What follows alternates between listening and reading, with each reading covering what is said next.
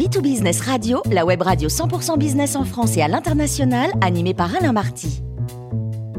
Bonjour à toutes et à tous, bienvenue à bord de Beat Business Radio. Vous êtes 49 000 dirigeants d'entreprise abonnés à nos podcasts et on vous remercie d'être toujours plus nombreux à nous écouter chaque semaine. Alors, dans le luxe, la banque et le pétrole, les entreprises françaises ont publié leurs résultats 2021 incroyablement impressionnants.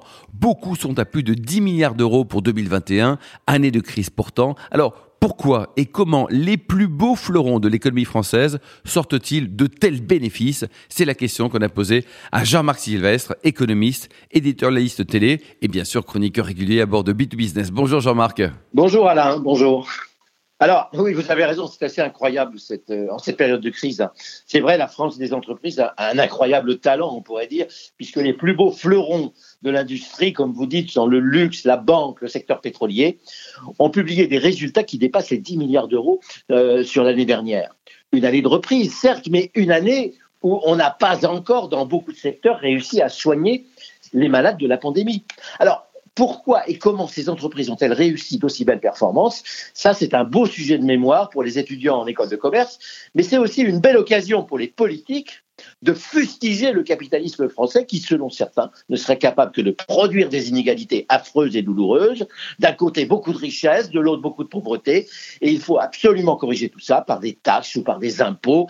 L'imagination est débordante de ce point de vue-là. Mais Jean-Marc, personne n'a répondu à la question pourquoi et comment ces entreprises ont réussi à sortir autant de bénéfices, c'est colossal. Oui, alors, écoutez, sans aucune malice, les bénéfices ont poussé comme des champignons, mais, mais pour des raisons très simples que même les nuls en économie peuvent comprendre.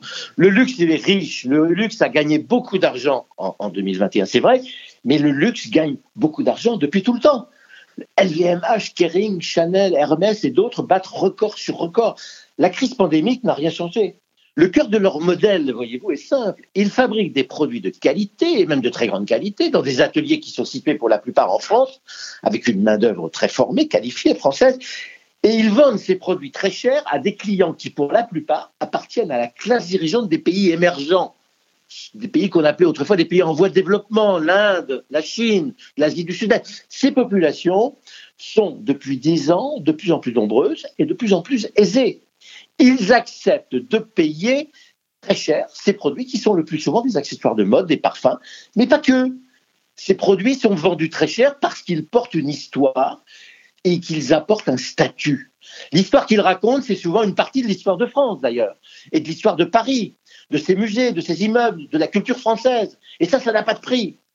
Le statut qu'ils apportent, c'est celui de l'appartenance à un groupe social supérieur, sophistiqué, cultivé, aisé financièrement ou culturellement. Et ça aussi, ça vaut très cher. Bref, les groupes de luxe ont compris qu'ils pouvaient vendre un produit ou un service avec autour un actif immatériel incontournable. La magie d'Hermès, la magie de Chanel, de Dior ou de Gucci, c'est d'appartenir à une industrie qui exploite dans le monde entier des produits qui ont une dimension culturelle, artistique, quasi universelle. Pour la France, ben, c'est une chance. Pour la France, c'est une chance parce qu'en termes de valeur ajoutée, d'emplois créés, de recettes fiscales, de réserves en devises, cette industrie est la plus puissante devant l'agriculture. Bizarre que les hommes politiques qui réclament du Made in France ignorent que nous avons dans l'Hexagone des pépites qui valent de l'or. C'est très curieux le ressenti d'un objet de luxe. Pour le consommateur, c'est chic et valorisant. Pour l'homme politique, en campagne électorale, c'est sale et arriviste. Bon, alors, OK pour les produits de luxe, ça on peut comprendre. Mais les banques? Ben, L'argent record gagné par les banques françaises en 2021 est beaucoup plus difficile à comprendre, même s'il est totalement légitime. Ce qui interpelle, voyez-vous, c'est que la BNP Paribas ou le Crédit Agricole hein, dépasse les 10 milliards d'euros en, en 21, c'est du jamais vu, alors que 2021 a encore été pour beaucoup une année de crise. Ce qui interpelle, c'est que les taux d'intérêt sont à zéro, ou presque. Ce qui fait que la banque, dont le métier de base est quand même d'emprunter de l'argent d'un côté et de le reprêter de l'autre, en essayant de faire une marge entre le prix d'achat et le prix de vente, a théoriquement du mal à profiter de la différence, puisqu'il n'y en a pas de différence.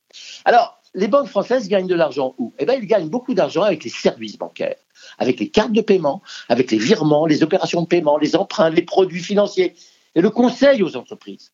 Les banques perçoivent des frais elles perçoivent des commissions, les banques gagnent de l'argent avec les emprunts parce qu'elles ont fait beaucoup d'emprunts immobiliers.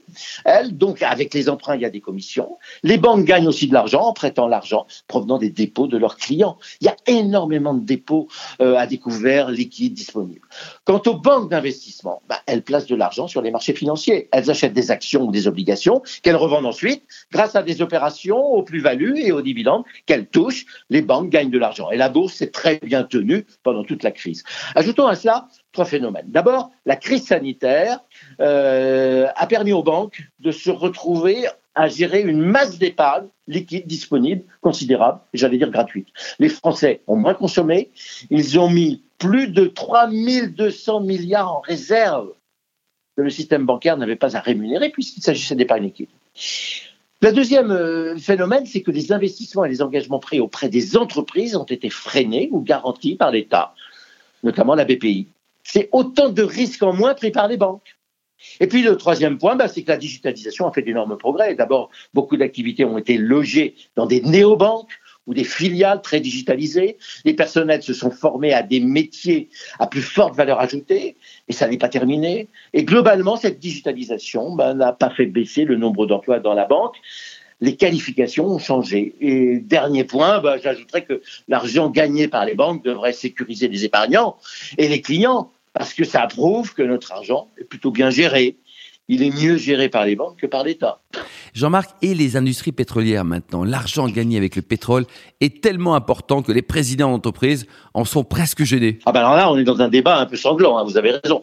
Le président de Total s'est cru obligé d'ailleurs de préparer l'opinion en annonçant la veille des résultats que son entreprise allait faire un geste pour amortir l'effet de la hausse des prix de l'essence, un geste en faveur des familles les plus défavorisées, sous la forme d'un chèque énergie en direction des clients de Total, en faisant une ristourne euh, de presque 10% sur les prix payés à la caisse des stations Total. Non, le montant des bénéfices est inouï, 16 milliards, c'est un record absolu. Alors pourquoi?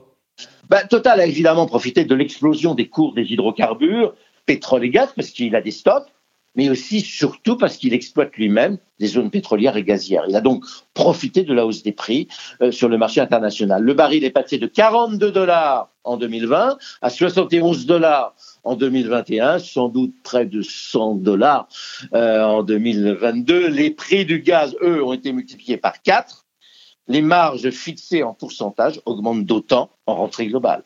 Mais l'essentiel du profit n'est pas là. C'est ça qui est assez curieux. C'est qu'il se trouve que Total a profité de la baisse des cours du brut en 2014 et 2015, juste après la crise financière, vous vous souvenez, pour baisser ses dépenses d'exploitation et de production de près de 50% en deux ans. Eh bien, Total n'a jamais remonté le niveau de ses dépenses d'exploitation.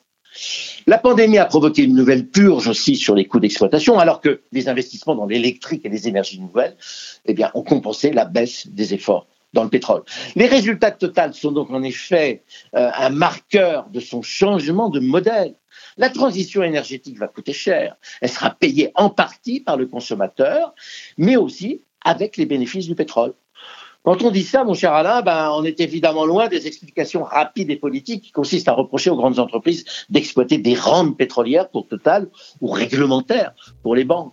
Mais les faits et les chiffres sont quand même têtus. Merci beaucoup Jean-Marc Sylvestre pour ce billet d'humeur. Je rappelle que nous avons le grand plaisir de vous accueillir régulièrement à bord de Bit Business Radio.